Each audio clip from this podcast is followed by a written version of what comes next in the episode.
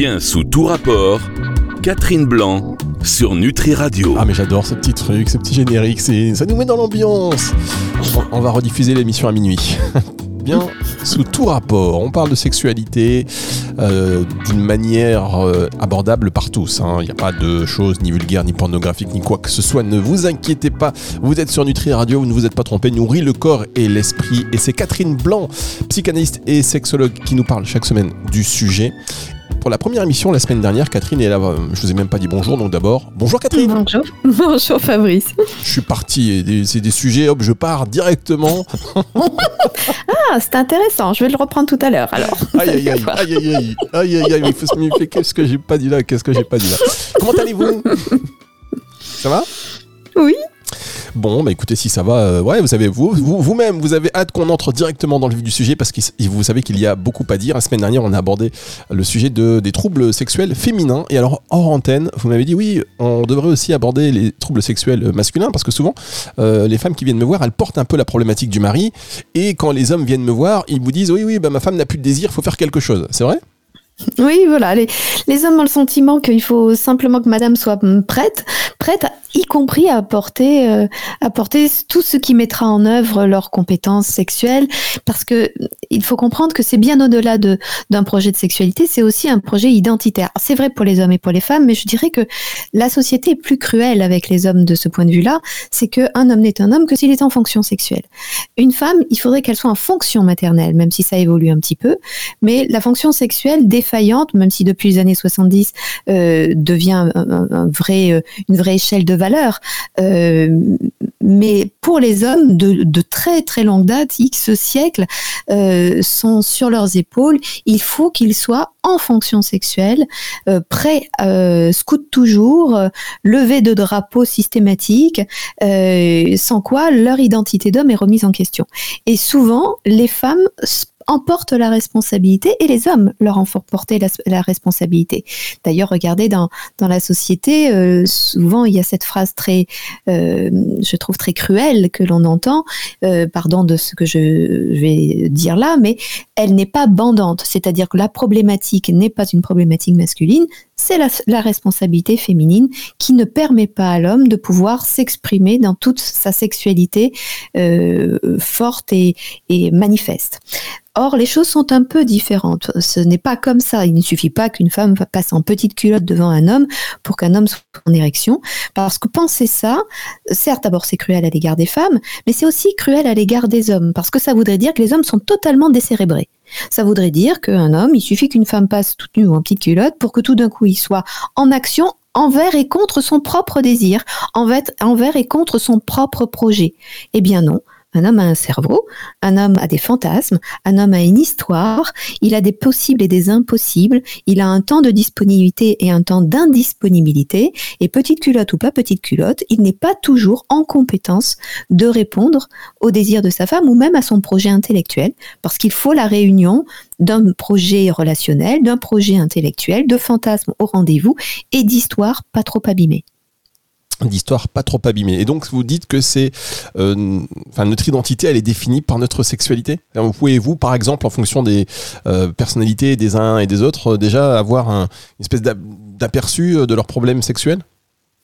Alors, c'est pas heureusement pas aussi euh, net euh, que ça, mais euh, vous savez, notre vie sexuelle raconte de notre lien à soi et à l'autre. Donc, par définition, ce lien à soi et à l'autre, on ne l'a pas que dans un lit, on l'a aussi avec le monde. Donc, bien sûr, ce n'est pas sexué avec les autres, mais c'est aussi c'est aussi notre façon de communiquer avec les autres. D'ailleurs, regardez quand il y a, alors on s'en amuse beaucoup, notamment dans les débats politiques, tous les tous les euh, euh, lapsus de nos politiques qui introduisent le sujet de la sexualité au milieu euh, de, de, grands discours très sérieux politiques. Je, je vous invite à les retrouver sur internet parce qu'ils sont délicieux et qui montrent que notre sexualité, elle est toujours au cœur de notre préoccupation et elle elle raconte notre urgence, notre difficulté, notre besoin de prendre le temps ou au contraire de rentrer tambour battant, comme on le disait tout à l'heure, comme vous le disiez Fabrice tout à l'heure, euh, de ne, voilà d'être pressé ou au contraire de ne pas avoir le temps de. Tout ça, ce sont nos sujets à tous, personne n'échappe à la règle, nos sujets de la sexualité. Et donc pour parler de, des sujets masculins, ils ne, ils ne sont pas très éloignés des sujets féminins, puisque les sujets masculins sont toujours une question de désir et de plaisir. Simplement, ils sont nommés autrement pour les hommes, le désir étant réduit à l'érection masculine, alors qu'un homme peut avoir du désir et peiner à avoir une érection.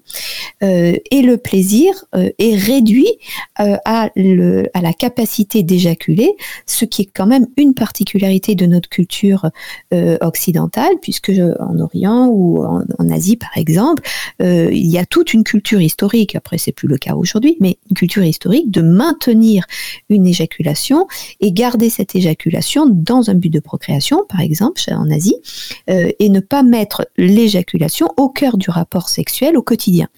Et considérant que le plaisir est décorrélé de l'éjaculation. Or, dans notre culture, pour parler française, on va dire j'ai joui quand euh, un homme va dire j'ai joui quand j'ai éjaculé. Or, euh, dans d'autres cultures, ce n'est pas du tout comme ça que se découpe le rapport sexuel. Du coup, on attend de la part d'un homme chez nous un qui traduise son désir par une érection. S'il n'a pas d'érection, c'est qu'il n'a pas désir. C'est faux. Et on, attend qu'il traduise son plaisir par une éjaculation. S'il n'a pas éjaculé, c'est qu'il n'a pas plaisir, ce qui est faux.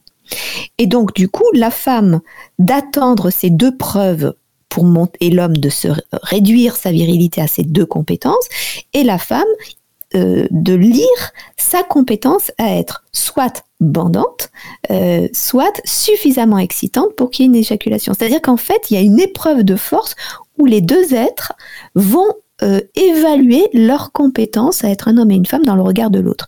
Ce qui est évidemment dommageable, puisque c'est du coup mettre une pression colossale à la sexualité.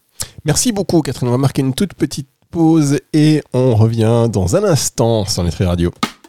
Bien sous tout rapport, Catherine Blanc sur Nutri Radio. Catherine Blanc, psychanalyste, sexologue, qui nous parle de sexualité chaque semaine sur Nutri Radio dans cette émission Bien sous tout rapport. Euh, on parle. Ça, c'est vraiment une conversation en fait ouverte. Je ne sais pas si vous avez l'impression, euh, Catherine, la même que la mienne. Mhm. Oui, oui, tout à fait. Ah, et je trouve ça très agréable. Mais oui, en fait, on a un fil rouge, on a un fil conducteur, voyez-vous. Mais euh, quand il s'agit de sexualité, et comme c'est du conversationnel, on peut peut-être un peu s'en éloigner. On y reviendra. De toute manière, on a le temps, il faut prendre son temps. Ouais, Catherine, elle l'a dit, on doit prendre son temps. Donc on y reviendra dans une autre émission, peut-être. Enfin non, sûrement, en tous les cas. Euh, et, je dirais, et je dirais même, Fabrice, que dans la sexualité, on part avec un projet et de fil en aiguille, euh, sans jeu de mots, puisque le fil et l'aiguille, on pourrait se dire aussi qu'il est question d'un rapport et d'une pénétration, et eh bien de fil en aiguille, le sujet peut évoluer. Et c'est cela qui est plutôt magique, puisque justement, on n'a pas déjà la fin du film au début. Oui, enfin, quand même, on a une toute petite idée quand même de la fin du film, même si vous avez. Euh, oui, on, part dans un projet, mais on ne sait pas comment on va l'écrire. C'est vrai, ça c'est vrai. On, dit où on est un projet, et après, il peut y avoir des bonnes, des mauvaises surprises, des choses donc on va sublimer. En tous les cas, vous avez dit tout à l'heure, euh, bah, deux, enfin, tout ce que vous avez dit, c'est intéressant. Mais juste pour venir sur le lapsus, vous nous avez dit que la sexualité, ça faisait partie de nous tout le temps, euh, et que euh, les lapsus, et notamment certains lapsus en politique, alors sujet n'est si près de guerre, eh bien, euh, ça, révèle parfois des petits défauts de, langage qui sont assez marrants, mais ce qui veut dire que chaque lapsus, même si a priori on n'a pas du tout la tête à ça, ça révèle quand même qu'on y pense inconsciemment. Oui, et c'est cela que je trouve absolument délicieux, c'est que notre sexualité, elle est toujours au cœur de notre préoccupation. Toujours, toujours, toujours. Il y a, parce que c'est notre pulsionnel.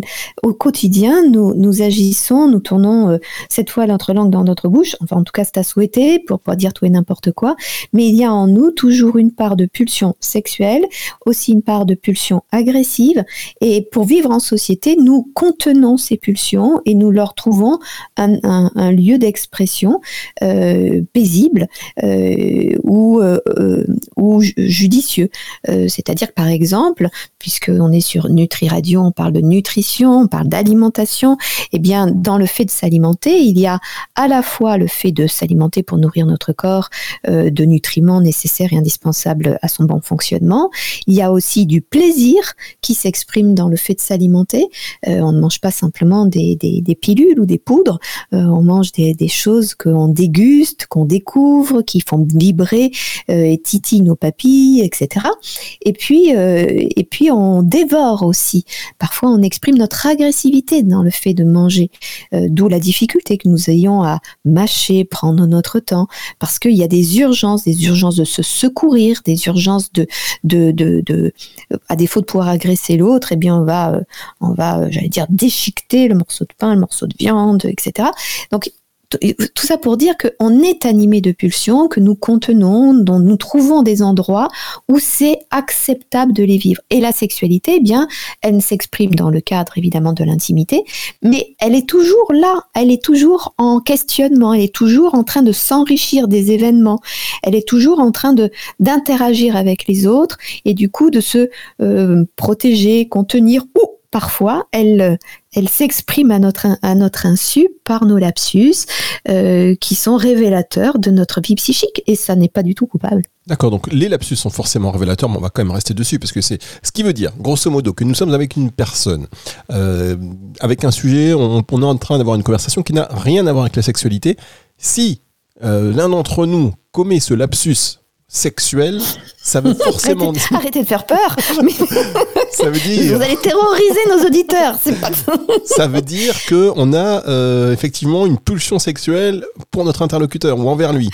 Non, pas nécessairement, pas du tout, pas envers lui, mais qu'on est animé de sexualité et qu'à ce moment-là, ce, ce, cette vie se, manifeste parce que prenant nos, reprenant nos politiques, eh bien, ils sont dans un, quand ils sont en train de parler, de revendiquer des choses, de défendre des points de vue, ils sont dans des positions de puissance, de toute puissance, en tout cas, ils veulent en faire l'expression, euh, et donc évidemment que dans toutes ces expressions de puissance et de toute puissance, notre sexualité est, est aussi au cœur de ce sujet. Donc, de temps en temps, elle s'y glisse. Et ça fait les langues qui, les langues qui fourchent parce qu'on commence un mot euh, qui, va, qui sonne comme un mot sexuel et c'est le mot sexuel qui passe devant le mot que l'on voulait dire initialement parce qu'il est là, le mot sexuel, il n'est pas très loin. D'accord, mais on ne doit pas prendre ça comme une invitation, par exemple, comme tiens, je lui plais ou elle me plaît, tiens, boum. non, non, bien sûr que non. Mais de même que nos rêves, vous pouvez, euh, la nuit, nous rêvons, nous avons des rêves érotiques qui mettent en scène des gens parfois curieux, puisqu'on se dit, mais non, j'ai pas du tout de désir pour lui ou pour elle. Et pourtant, euh, ces personnages-là sont au cœur de nos rêves. En fait, c'est un mélange de gens, c'est-à-dire dans notre relationnel à la situation ou à la personne, il y a un rapport de force, un rapport de pouvoir puisque la sexualité, c'est un rapport de pouvoir, mais entendons-nous bien, pas de pouvoir domination de l'autre, écrasement de l'autre, mais de pouvoir, c'est-à-dire expression de soi, prendre sa place.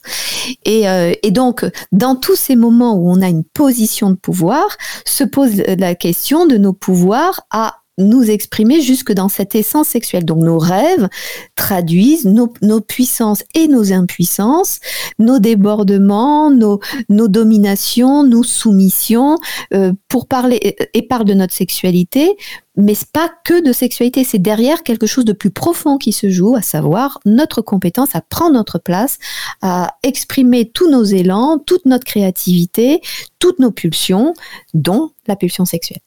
Merci beaucoup Catherine Blanc. On se marque une dernière pause et on se retrouve juste après ceci sur Nutri Radio. Bien sous tout rapport, Catherine Blanc sur Nutri Radio. On se marque une dernière pause, j'ai dit.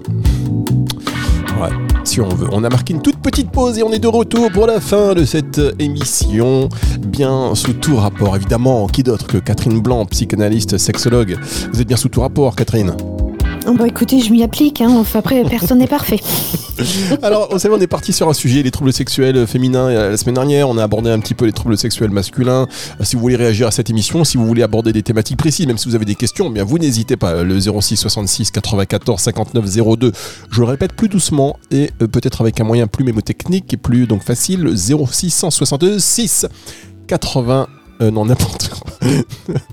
qui se me perd les pédales, mais je suis troublé, j'allais dire, parce que je pense 0666, je me suis dit, ça aurait été mieux, ça aurait été à 69, mais bon, puisque le sujet s'y prête Oui, c'est bien ce que je me disais, parce que quand vous disiez mes mots techniques, je m'attendais à votre 69. Maintenant, c'est complètement foiré ce numéro de téléphone. Exactement, aucun rapport. 0666 945 902, 0666 945 902, je vais aller chez l'opérateur, je vais dire, est-ce que tu peux pas me donner le 069 69 69 Et au moins là, on est sûr que tout le monde euh, va s'en souvenir. Alors, ah, alors vous dites aucun rapport, on est bien surtout rapport, mais c'est le BINS. Mais, ah, oui, c'est le BINS, on ne comprend plus rien. Qu'est-ce que c'est que cette émission? Alors en plus, on va aller maintenant dans vos rêves, parce que vous avez encore euh, mentionné quelque chose qui forcément, euh, moi, m'interpelle et je, je, prends, en fait, je fusionne avec tous les auditeurs et j'essaie de, de, recevoir toutes leurs informations, vous voyez, par vibration. Et là, on me dit, mais est-ce que si je rêve de quelqu'un, euh, d'une personne, alors que j'ai jamais pensé sexuellement, mais si je rêve d'elle sexuellement ou de lui, est-ce que après, on a tous vécu ça. Après, on rencontre la personne, on est un peu gêné comme si elle était dans nos rêves. Mais est-ce que ça peut vraiment réveiller euh, un, désir? Bah, ça questionne potentiellement un désir. Euh, je, me souviens d'un de mes amis qui me téléphone aux premières heures du matin en me disant il faut que tu, faut que je te parle, il faut que je te parle parce que j'ai fait un rêve torride. J'ai passé une nuit torride avec ma collègue de bureau et là je pars au bureau. Comment je fais? Comment je, qu'est-ce que je vais lui dire? Je lui dis mais elle, elle n'a pas rêvé. elle, retrouve son collègue. et donc, évidemment que ça trouble parce que ça, ça, met en scène quelque chose d'inattendu euh, en soi. Euh, et ça peut tout d'un coup faire qu'on regarde l'autre différemment. D'ailleurs, convenons-en, euh, qu'est-ce qui fait la différence entre une personne dont on tombe amoureux d'une personne dont on ne tombe pas amoureux? C'est pas parce qu'il y a une personne qui est mieux qu'une autre, plus jolie ou plus beau l'un que l'autre. C'est simplement parce qu'on ouvre nos yeux sur une personne qu'on l'ouvre pour la, parce qu'elle révèle des choses et qu'on est sensible à ce qu'elle révèle, ou parce que soi-même, on s'est ouvert à quelque chose. Euh, on dit d'ailleurs l'amour rend aveugle, parce qu'en fait, voit-on vraiment l'autre ou voit-on autre chose qui part de soi ou qui vient vers soi partant de l'autre qui échappe au, à l'entourage. Donc, euh, quand on, rêve de quelqu'un, ça peut ouvrir une possibilité euh, pour soi, et du coup un comportement un peu différent qui invitera éventuellement l'autre, ou l'autre sera complètement à des années-lumière de tout ça, euh, ou à l'inverse, ça peut troubler dans le sens du dégoût, parce que qu'est-ce qui fait que j'ai eu du désir pour cette personne qui, pour plein de raisons, ne peut pas être l'objet de mon désir? D'accord. Mais alors, est-ce qu'on peut créer des, ancrages comme ça? Parce que plus on voit une personne, vous savez, plus on voit une personne, plus à un moment donné, on risque de rêver d'elle potentiellement. Euh, oui ou non, ça dépend. En général, c'est vrai que nos rêves euh, se nourrissent des 48-72 euh, heures qui ont précédé le rêve. Donc, en général, nous prenons, nous remettons en scène des choses que nous avons vécues, des lieux, des gens, des phrases. C'est un puzzle que nous fabriquons. C'est très créatif, le rêve. Mais le rêve ne parle pas tant de l'autre, il parle des questionnements qui sont les nôtres. Questionnements sur ce que nos, nos, deux journées qui ont précédé ont soulevé de questionnements fantasmatiques ont soulevé de problématiques fantasmatiques et donc de fait notre psychisme essaie de trouver une solution. Et évidemment que les problématiques soulevées sont toujours des problématiques sur nos pulsions diverses, dont nos, pulsions sexuelles. Mais c'est pour ça que par exemple il y a aussi toutes des pulsions de peur, d'angoisse qui font que par exemple vous essayez de courir, vous n'arrivez pas à courir, euh, le grand méchant loup va vous attraper. Euh, il y a des moments où vous allez vouloir tuer quelqu'un. Heureusement que nos rêves sont là pour nous permettre de, de, solutionner des choses qui nous mettent en difficulté et qui mettent notre surmoi, c'est-à-dire ce juge intérieur qui arbitre de ce qui est faisable ou pas faisable. Eh bien, au, au travers de nos rêves, nous mettons en scène tout ça pour essayer d'orchestrer une vie socialement acceptable. dans laquelle nous puissions nous exprimer malgré tout. Oui, on parle de, on parle de beaucoup de choses avec euh, Catherine Blanc. Et euh, voilà, on est parti, on a fait le lapsus, là, le rêve. Et alors, j'aimerais bien savoir après si votre patient vous a rappelé pour vous dire comment il a géré la situation avec sa collègue dont il avait rêvé. Parce que forcément, s'il a ah fait ça, c'est qu'il était troublé déjà. Je, pense qu'il a été certainement un petit garçon de, de, de, de 14 ans, certainement, quand il arrivé à son travail un peu, un peu rougissant, un peu mal à l'aise, n'osant pas trop demander de choses, un petit peu roucoulant, faisant le pan, etc. Et puis ça s'est très vite normalisé parce que euh, la dame en question euh, est resté un petit peu sur son, sur son élan de départ et, et lui, il s'est apaisé. Et en fait, ce qui est intéressant, c'est que euh, bon, ça aurait pu donner lieu à quelque chose de, merveilleux aussi, hein, puisque euh, pourquoi pas que, des personnes se rencontrent, se désirent, s'aiment, se rencontrent, c'est formidable. Mais ce qui est aussi intéressant, c'est c'est d'avoir été ému, d'avoir été bouleversé, d'avoir été euh, bousculé, et puis réaliser que tout ça ne pose pas d'enjeu majeur dans le lien à l'autre. Je peux après m'apaiser. Euh, c'est c'est pas une, une obligation, c'est pas un peu comme je passe devant la, la boulangerie, je, ça hume bon le, le, le, le, pain tout frais, ça me paraît un truc absolument irrésistible. Et puis je fais trois mètres et je peux m'apaiser. Je suis pas obligée de sauter sur tous les, sur toutes les, dans toutes les boulangeries, sur tous les morceaux de pain. Et ça, c'est très apaisant de voir qu'on peut être animé de désir, bousculé jusque dans sa chair et tranquillement s'apaiser. Eh bien, merci beaucoup. Moi, je dis à chaque fois merci, mais parce que c'est très intéressant et ça nous euh, permet, comme vous le dites, ben, là, par exemple, de, de s'apaiser, de dé, déculpabiliser pour certains rêves qui peuvent nous retourner. Nous, oui, euh, on peut même culpabiliser d'avoir cette attirance si on est en couple. Euh, bien sûr, voilà, parce que ça ne fait pas toujours allusion à nos partenaires. Hein. C'est justement le lieu de toutes les infidélités, mais nous en parlerons. Exactement. Et donc, conseil numéro un, ne parlez jamais de vos rêves ou alors avec beaucoup, ou, ou, pas moult détails. voilà, pas moult détails, vaguement. Ah tiens, j'ai rêvé de toi hier soir. Ouais, c'était quoi? C'était chaud Non, non, pas du tout. C'était un truc, je m'en souviens à peine. D'accord. Catherine on va se retrouver la semaine prochaine. Cette émission, vous la retrouvez en podcast sur nutriradio.fr et sur toutes les plateformes de streaming audio à partir de dimanche 18h. Au revoir Catherine. Au revoir Fabrice. C'est le retour de la musique tout de suite sur les Radio. Bien sous tout rapport, Catherine Blanc sur Nutri Radio.